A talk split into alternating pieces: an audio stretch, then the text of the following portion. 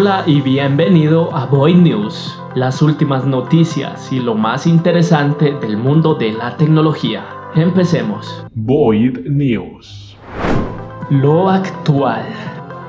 Mixed Reality Dev Days.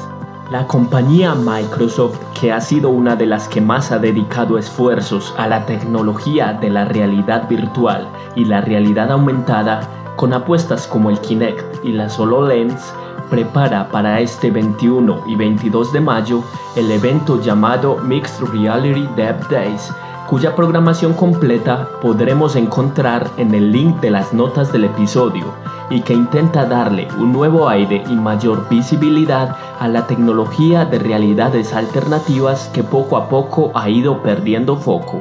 El evento, como era de esperarse, será virtual y no solo eso, será en realidad virtual gracias a la plataforma Space UVR, propiedad de Microsoft, que puede ser descargada desde la Windows Store o desde Steam. Se puede acceder al evento con los dispositivos HCT Vive, Oculus Rift, Samsung Gear VR, entre otros. Incluso para los que no cuentan con uno de estos gadgets, pueden hacer parte del evento también en esta plataforma en modo 2D desde sus computadoras. El evento es gratis, pero tiene un cupo limitado, por lo que debemos crear nuestra cuenta en la plataforma Alspace VR si queremos apuntarnos. Inicia el 21 de mayo a las 9 horas 30 minutos hora del Pacífico con un discurso de apertura de Alex Kipman, ingeniero de Microsoft y creador del Kinect y la HoloLens, prácticamente el tipo al frente de todo esto. Recuerden visitar el enlace para conocer más acerca del evento y su programación completa. Lo actual. Apple investiga el informe de un nuevo exploit de iOS. La empresa de ciberseguridad SecOps, afincada en San Francisco, en Estados Unidos, detectó una vulnerabilidad que afecta a los usuarios de Apple y su sistema operativo iOS a través de un exploit que se aprovecha de un fallo en el cliente de correo Apple Mail. Cabe resaltar que no le da al atacante control sobre el dispositivo completo, pero sí le permite filtrar, modificar y eliminar correos electrónicos en el teléfono del afectado. Apple ya se encuentra investigando la brecha de seguridad y preparando una actualización para poder corregirla. SecOps afirma que las evidencias más antiguas que tienen del uso de este fallo datan de enero de 2018, aunque es probable que se haya usado antes de esa fecha con fines malintencionados, ya que el error lo viene arrastrando el sistema operativo desde iOS 6 lanzado en 2012. El exploit es del tipo zero click o click cero, por lo que no requiere interacción del usuario con el mensaje y este se activa simplemente al recibir el correo electrónico o abrir la aplicación Apple Mail. Este fallo no se presenta en otros clientes de correo electrónico como Gmail, por lo que recomiendan deshabilitar el cliente por defecto y usar alguna otra alternativa mientras sale el parche que ya están preparando desde la compañía Apple. La herramienta Babylon GS Babylon GS es un motor 3D en tiempo real que utiliza una biblioteca JavaScript para mostrar gráficos 3D en un navegador web a través de HTML5. Es un proyecto potente y completo que ya anda por la versión 4.1 y que pretende, según su propia descripción, convertirse en el más poderoso, hermoso y simple motor de renderizado web en el mundo. Nos permite escribir nuestro código una sola vez y poder ejecutarlo en Windows, iOS, Mac y Android. Además, nos permite una fácil integración con React Native para el tema de interfaces de usuario y demás así como la posibilidad de elaborar proyectos en realidad virtual gracias a que soporta el estándar WebXR. Cuenta con una gran comunidad y bastante activa, por lo que no estaremos solos si nos aventuramos a probar esta herramienta y nos encontramos con algún problema.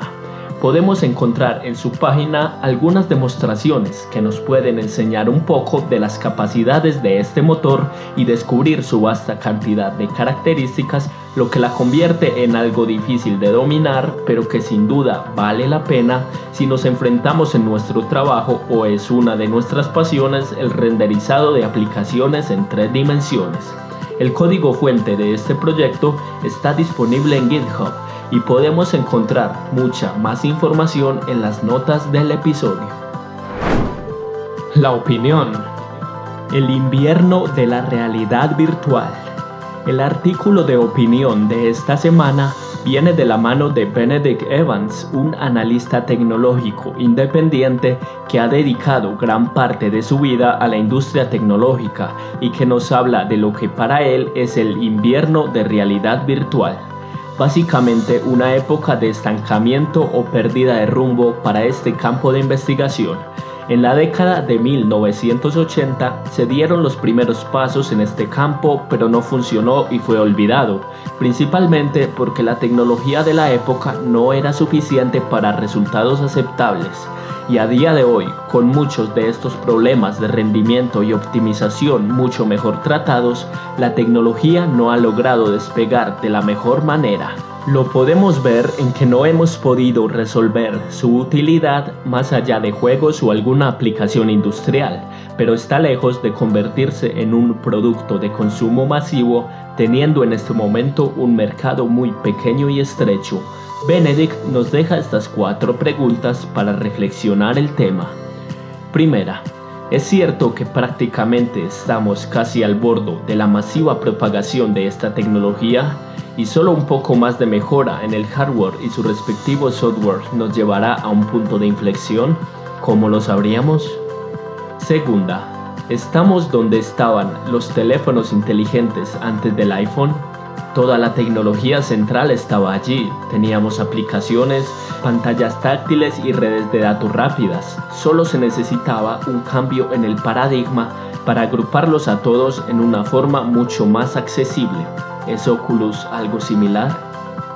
Tercera, existe una contradicción fundamental entre una experiencia universalmente accesible y un dispositivo que te pones en la cabeza que excluye el mundo que te rodea y te coloca en una realidad alternativa?